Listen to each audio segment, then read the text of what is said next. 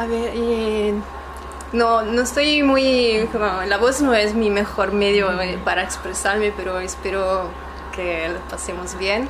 Y si no me oís, oís o lo que sea, me lo vais a decir porque me voy bajando la voz y a lo mejor no, no se oye nada luego. Ah, a quería empezar... Bueno, mm, quería empezar leyendo un texto que escribí que creo que eh, resume, entraña un poco la esencia del proyecto que os voy a presentar esta noche. Y con papelito porque mi memoria no es muy buena. Un día recordaremos que fue o será solo un bosque, un huerto, un paraíso aquel lugar inocente y sin culpa que siempre fue nuestro y del cual nunca nos expulsaron. Y volveremos a ser solo humanos, sin malicias ni pecados, sin etiquetas ni cargas. Humanos multicolores, compartiendo piel y volviendo a sentir.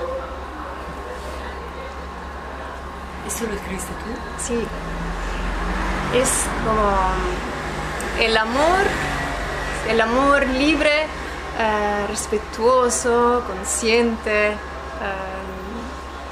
sin etiquetas, sin vacíos para llenar, sin traumas, eh, sin jerarquías. ¿Es una utopía o es algo posible? Pues en el, en el 2013 estaba frecuentando un curso de ilustración en la Escuela de la Dona aquí en Barcelona y durante un ejercicio de clase no lograba sacar lo que quería y bueno, me animé por intuición a usar mi mano izquierda, aunque yo soy diestra. Tenía que ilustrar una- un cuento erótico de elección propia elegí Mallorca de Anaïs Nin, que es una mujer que admiro mucho. Y en el cuento eh, se, bueno, se habla de una chica que está de vacaciones con sus padres en Mallorca y durante una noche de verano pierde la virginidad y, descubre el sexo con un desconocido en el mar.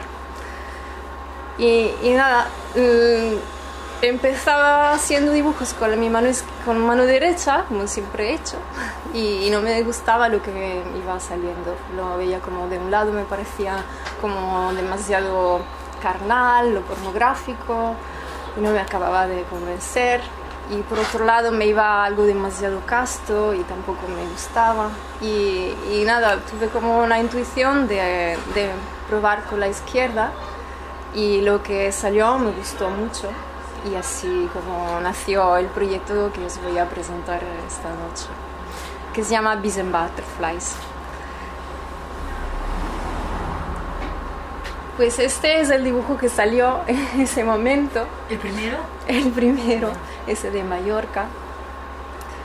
Y para mí fue como un salto porque pues, estaba acostumbrada a hacer dibujos que, bueno, yo no sé, no se ven mucho, pero son como dibujos muy con mucho detalle, mm, casi hiperrealistas, entre lo surreal y lo hiperrealista. Mm, Usaba, usaba lápices estos mecánicos con punta muy finita y mm, tenía que hacerlo súper bien y estas cosas. Y nada, como el- la diferencia como de, de romper esta cosa con el concepto de tener que hacerlo bien me, me liberó de, mucha carga. Y a partir de entonces le cogí el gusto y al principio siguiendo eh, con la izquierda y luego cambié y como descubrí un estilo que no me hubiera permitido antes porque tenía que ser bonito como yo me imaginaba que tenía que ser. Y, y nada, y este estilo ahora lo tengo incorporado y lo hago con las dos manos según como prefiero yo hacer, dependiendo de la situación y lo que quiero hacer yo. ¿Qué? ¿Pudiste Sí, ¿Qué? como descubrir un estilo que antes no me hubiera permitido dibujar muñequitos, porque eso es ñoño, no es, no es guay, el trazo, el trazo es irregular, no está bien hecho y, y pues así. Esos son los, algunos de los primeros y empecé con la sexualidad porque de ahí nació con dibujos así como de, de liberación, siempre de, de personitas desnudas y bueno, liberándome desde la libertad, el gusto de poder jugar y hacer cosas así también por el gusto de... y explorando un poco todos los géneros. ¿Pudiste pasar entonces esta mano naif a la mano derecha? Estos mano todavía precisa? son con la izquierda, Ok. son los primeros que hice.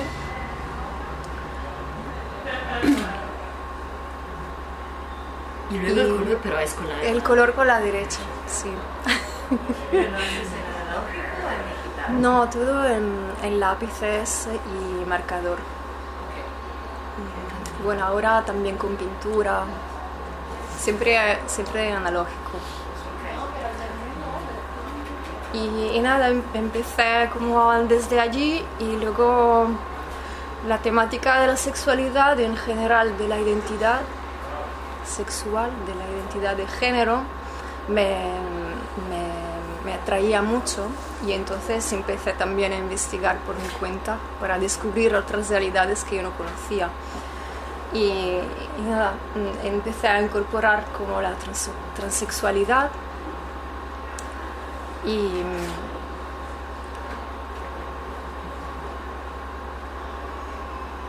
y desde, desde allí también eh, la, la asexualidad y hasta que, que, bueno no es un, género sino una ori- orientación eh, sexual y, y la y la y todo la- el rango de personas intersex también que no conocía en ese momento no sabía de la existencia sabía del mito del andrógino pero no conocía que existía la intersexualidad y mm, pues que la- no sé si sabéis eh, si sabéis qué es la intersexualidad Eh, lo intuyo, pero Mal. sí lo puedes. Sí, hay, hay- bueno, puede ser eh, física y entonces hay gente que nace eh, con eh, genitales que no se pueden reconducir como a femeninos o masculino, que es la norma, que tiene que ser uno o el otro, y es algo intermedio entre, entre los dos. Y, estas personas a menudo vienen como el sexo de estas personas viene decidido al momento de nacer. Y entonces son los padres y los médicos que, le, que deciden cuál será el sexo del fu- futuro de esta persona. Y a veces hacen como cirugías cuando son bebés. Y, hay, hay gente que luego, a lo largo de su vida, en el momento de vivir como la pubertad, ya no, no, no se encuentra a gusto con, con su sexualidad, con su género, con su cuerpo. Y ahí empieza como una,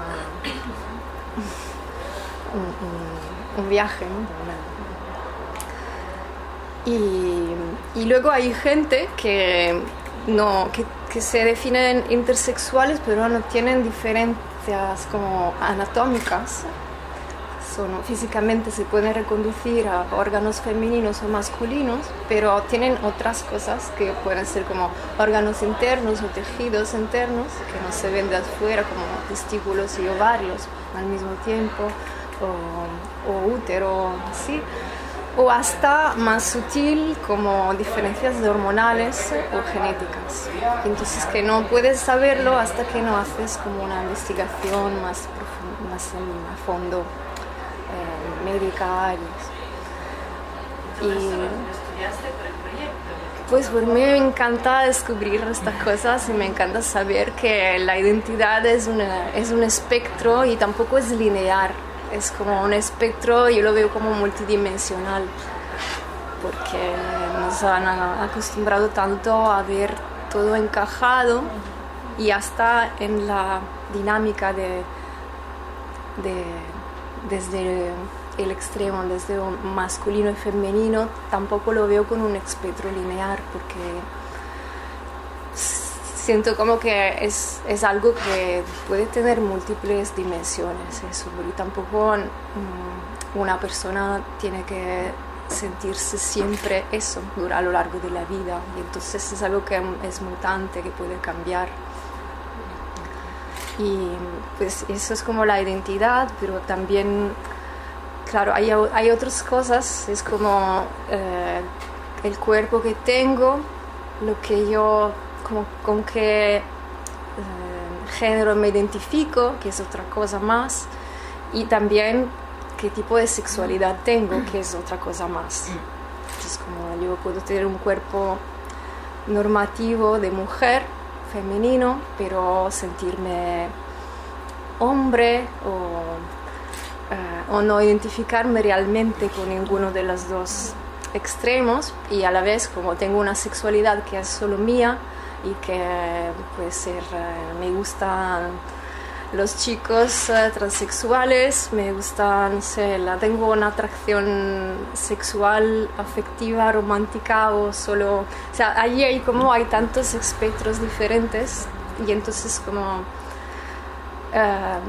es muy sencillo, es limitante como simplemente pensar a hombre y mujer y te gustan los chicos y las chicas y esta cosa es como y me, me fascina mucho porque pues yo, yo tampoco, o sea, creo que todavía me estoy descubriendo y pero nunca me he sentido como mm, a gusto poniéndome etiquetas.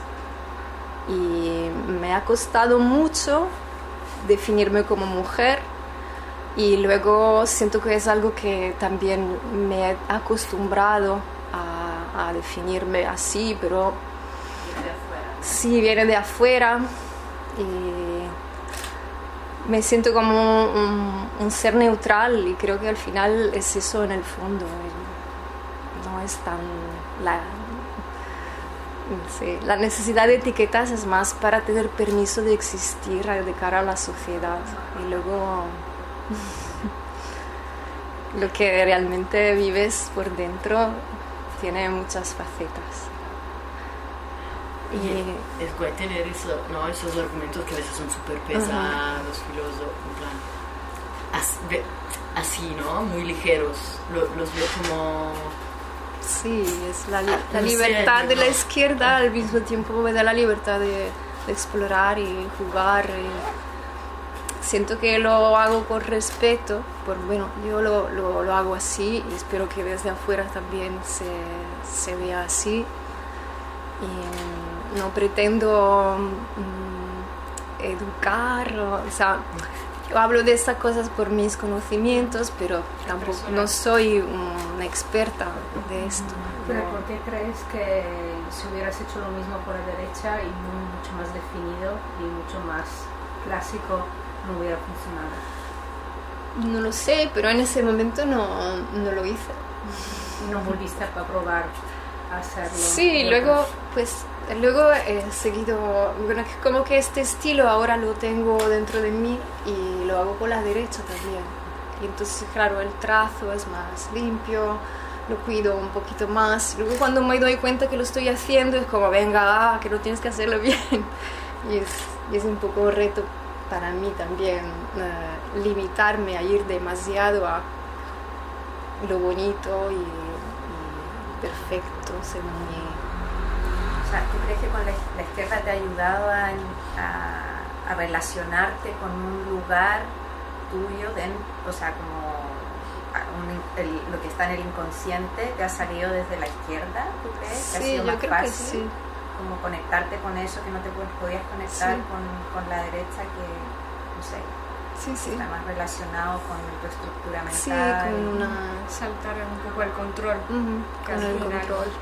Mm. Sí, yo pensaba justamente eso, ¿no? Como romper un poco esa estructura, porque con la derecha ya sabes lo que, que puedes hacer. Lo que puedes hacer y sabes que tienes esa habilidad, pero hacerlo con la izquierda es primero hacerlo con una mano que no tenés tanto control y además aceptar lo que estás viendo, que tal vez no es lo que Sí. lo que más te gusta o o no hasta que lo aceptás y que lo, lo querés de otra forma, ¿no? Sí, sí. Además, como lo- los, los primeros estos que, que hice, allí como el, el trazo, como aquí, aquí se ve como que se ha vuelto a encontrar las manos. A veces he hecho como seis dedos o- y, y lo hacía directamente con marcador sin tener dibujo, o sea, sin, sin tener un lápiz debajo. Y entonces era como, bueno, imagínalo y, y es así, ¿no? Y-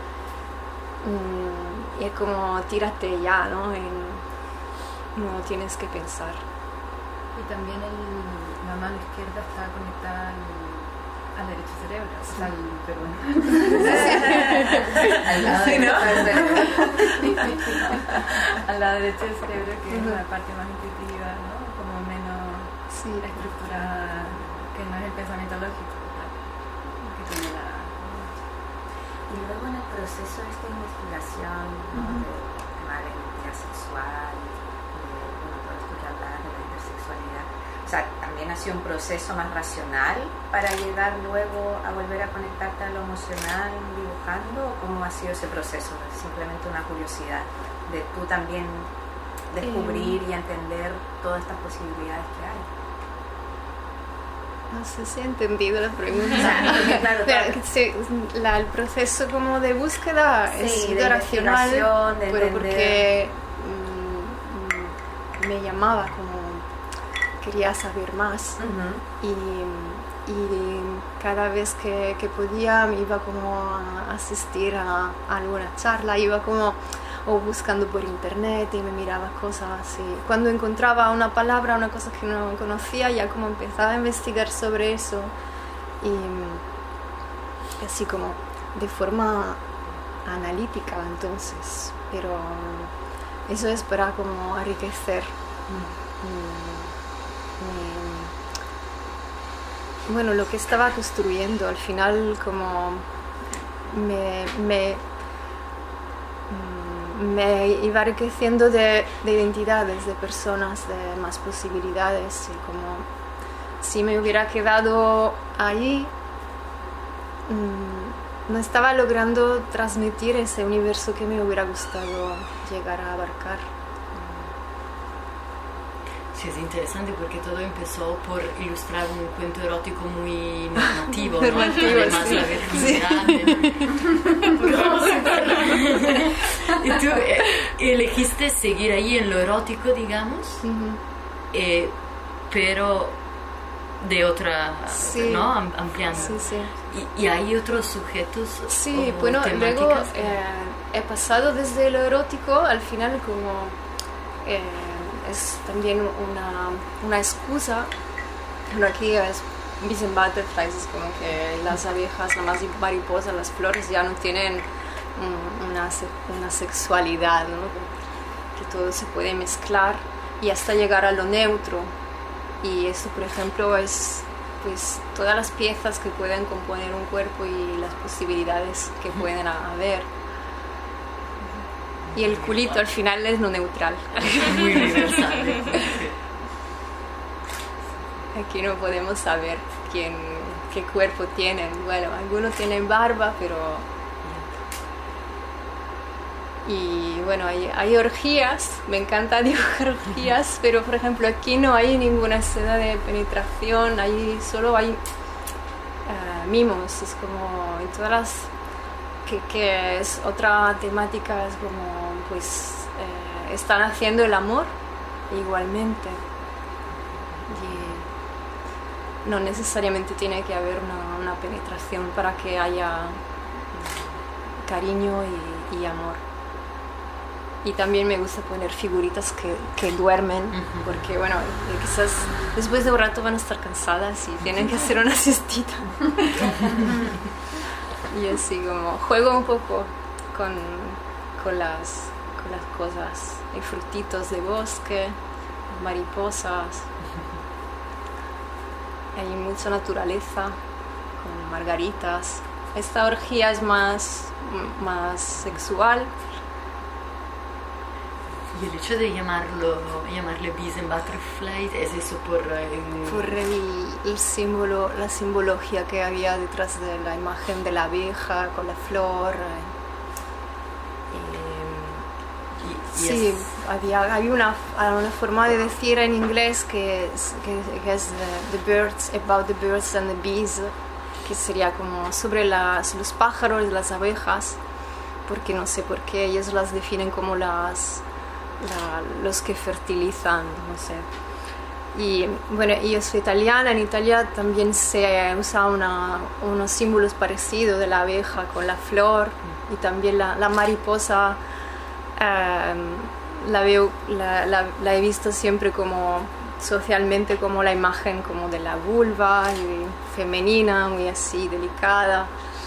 Y claro, y en el momento en que pillo, cojo una mariposa, realmente la imagen de la mariposa es, es un impolinador también, y entonces rompe ya este esquema. Y no sé, en mi cabeza dije, bueno, abejas y mariposas en un sentido en que ya no se entiende cuál, qué rol van a tener, ya no, no tienen el rol clásico y no- normal, normativo que tenían antes, y también las flores. Y pues en, en el mundo hay muchos arcoíris diferentes.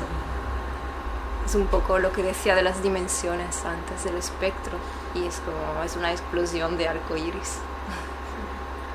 Pero puedes hacer una pregunta Sí. Es que tú tienes un perfil en Instagram que tiene como bastante seguido, plan- es bastante difundido, ¿no? ¿Has tenido críticas, en plan haters, que te hayan escrito algo? A veces sí y bueno, los voy bloqueando y cosas. Y no, bloquea, ¿no? Sí, eh, un periodo porque además como que tengo mi relación con las redes sociales, entonces hay momentos en que estoy más allí eh, y hago, pero luego es como "Uy, a la mierda un poco, ¿no? Y como porque estoy aquí perdiendo el tiempo y entonces voy como teniendo seguidores y luego se va muriendo y luego como, eh, bueno, resur- resurrección. Y, y en momentos así donde estaba más activa tenía eh, gente que me escribía y me escribía cosas feas también. Por el hecho que sean dibujitos, dibujos Sí. eróticos. Sí, pero porque no eran normativos. No, ah, vale. Ok. Pero desde el colectivo trans No, o de- LGBT. desde gente... Todo lo que fuese afuera. Sí, no, no. No me gusta mucho que hay gente a veces que me sigue que a lo mejor son como... como Ah. que vienen allí solo para... Ah, shady. Sí.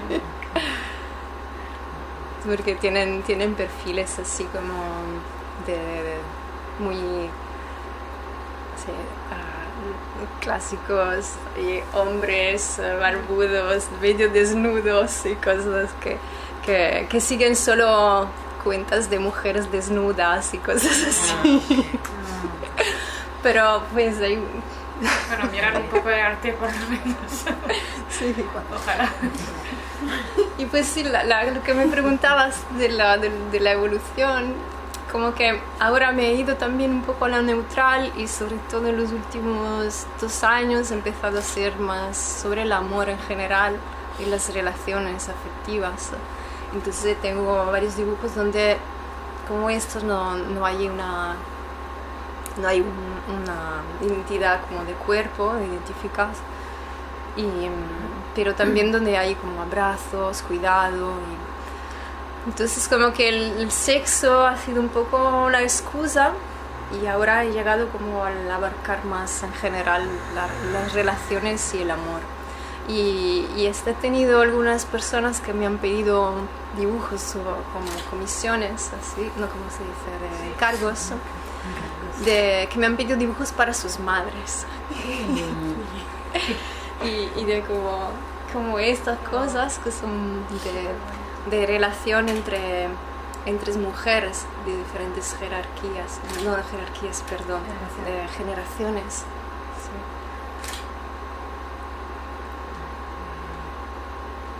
¿Y esos son los originales? Sí, son fotos. Wow. Y, y nada, luego pues ah, hablando de, medios, también eh, está empezado a pintar más en grande en eventos como de pintura en directo, con música, poesía, ¿sí?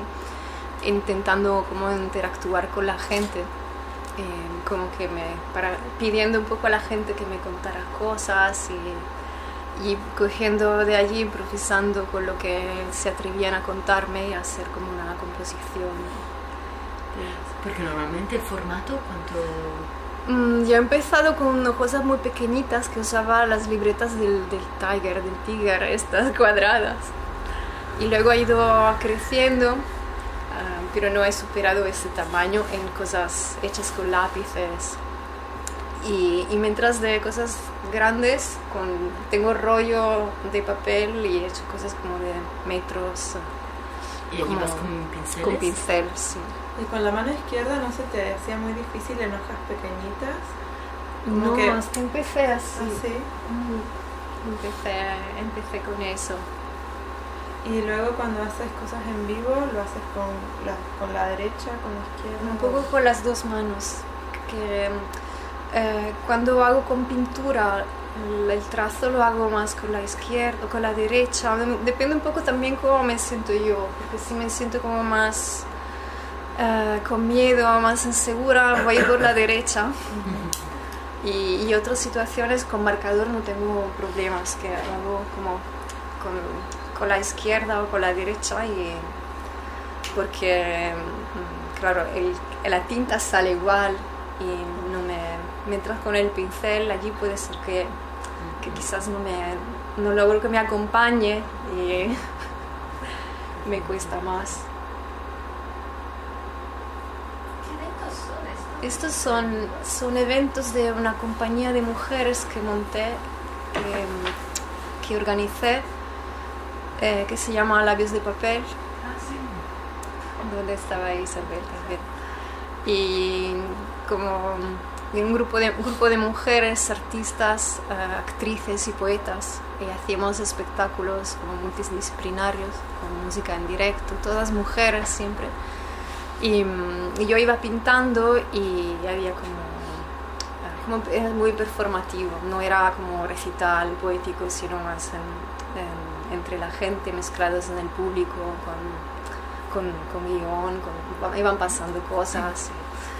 Y, mm, y pues eso también, em, como un poco esta cosa de interactuar con el público, también a la hora de, de como de, de coger eh, inspiración y gana como de crear situaciones que son un poco como estas, como actos íntimos, donde poder crear una, una burbuja y que la gente esté allí de verdad.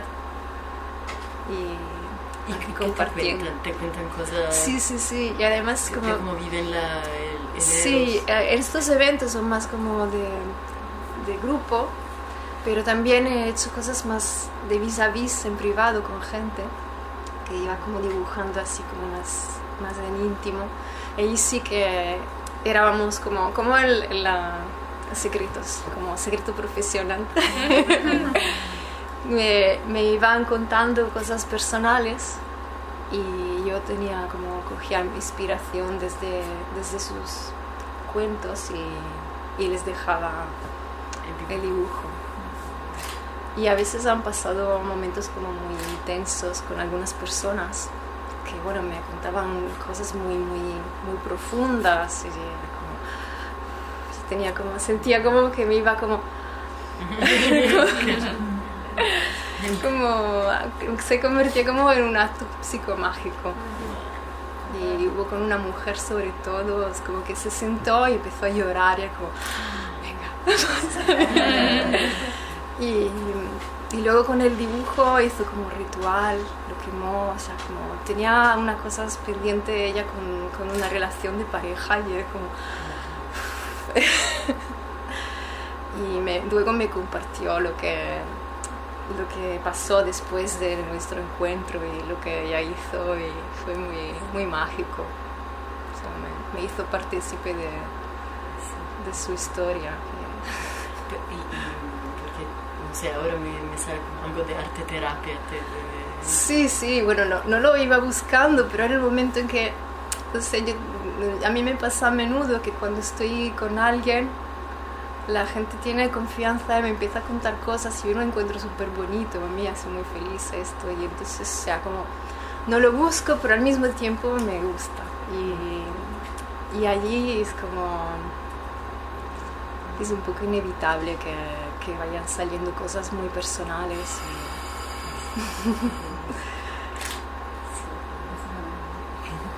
Tiene.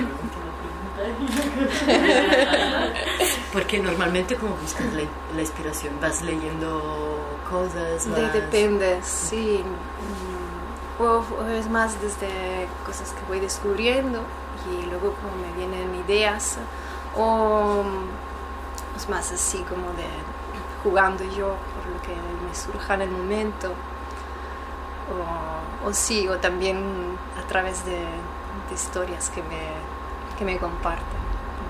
Y de hecho he traído una cajita por si alguien se anima a dejar un papelito. Ah, mira. Ahora en la pausa podemos hacer. Le- le- y le he traído cosas, pero como no quería hacer comercial y cosas, quien va a dejar papelito puede, le voy a regalar uno de mis... Eso es bueno. Un buen intercambio. Ay, gracias. Gracias. Gracias.